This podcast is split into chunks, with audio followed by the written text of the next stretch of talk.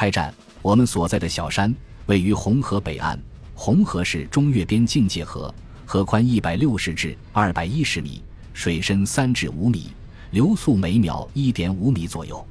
我们附近隐蔽集结着成都军区的十三军和五十军一部，对面山中则驻守着越军三幺六 A 和三百四十五两个师。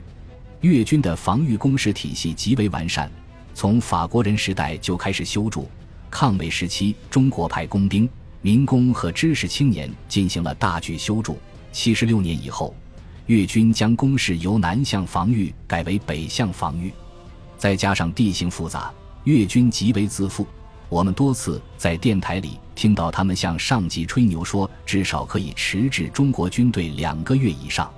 二月十六日夜幕降临。我跟随队长进入警卫战壕，用望远镜观察河面。十一点左右，十三军开始用橡皮艇向对岸偷渡。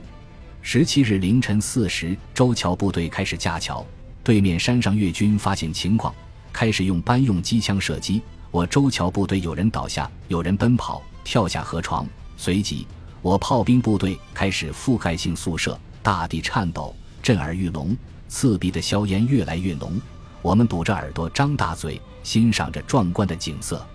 大炮逐渐向纵深射击，我们身后又响起了风琴般的声音。一群群拖着橘红色火焰的火箭弹从我们头上飞过，落在大炮刚刚打过的地方，燃起一片片大火。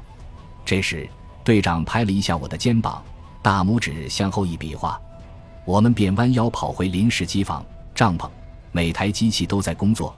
耳机或扬声器里传来越军叫喊声和电码声。每当一个信号戛然而止，该机的值机员便会带着笑容回过头来向队长伸一下大拇指。我们知道，又一台敌军电台被打哑了。本集播放完毕，感谢您的收听，喜欢请订阅加关注，主页有更多精彩内容。